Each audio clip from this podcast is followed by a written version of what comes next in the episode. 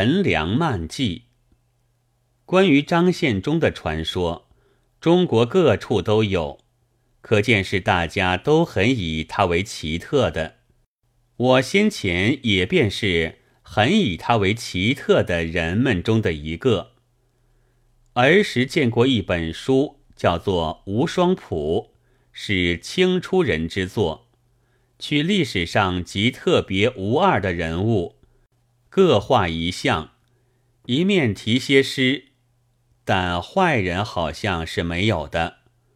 因此，我后来想到，可以则历来极其特别，而其实是代表着中国人性质之一种的人物，做一部中国的人史，如英国加勒尔的英雄及英雄崇拜。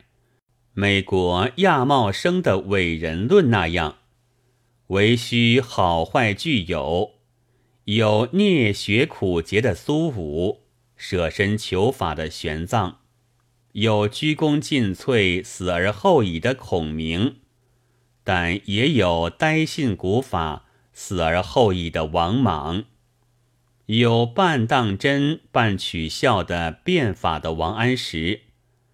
张献忠当然也在内，但现在是毫没有动笔的意思了。蜀壁一类的书，记张献忠杀人的事颇详细，但也颇散漫，令人看去仿佛他是像为艺术而艺术的一样，专在为杀人而杀人了。他其实是别有目的的。他开出并不很杀人，他何尝不想做皇帝？后来知道李自成进了北京，接着是清兵入关，自己只剩下了没落这一条路，于是就开手杀杀。他分明的感到，天下已没有自己的东西，现在是在毁坏别人的东西了。这和有些末代的风雅皇帝在死前烧掉了祖宗或自己所搜集的书籍、古董、宝贝之类的心情完全一样。他还有兵，而没有古董之类，所以就杀杀杀人杀。但他还要维持兵，这实在不过是维持杀。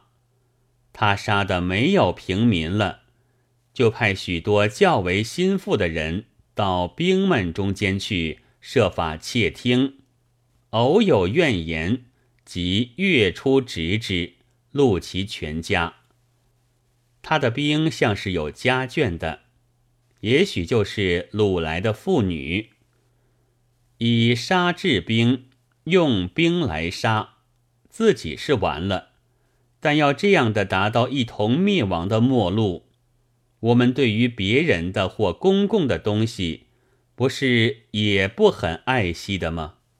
所以张献忠的举动，一看虽然似乎古怪，其实是极平常的。古怪的倒是那些被杀的人们，怎么会总是束手伸颈的等他杀？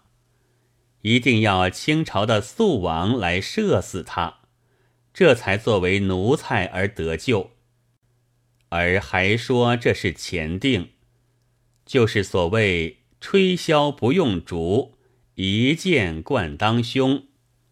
但我想，这预言诗是后人造出来的，我们不知道那时的人们真是怎么想。七月二十八日。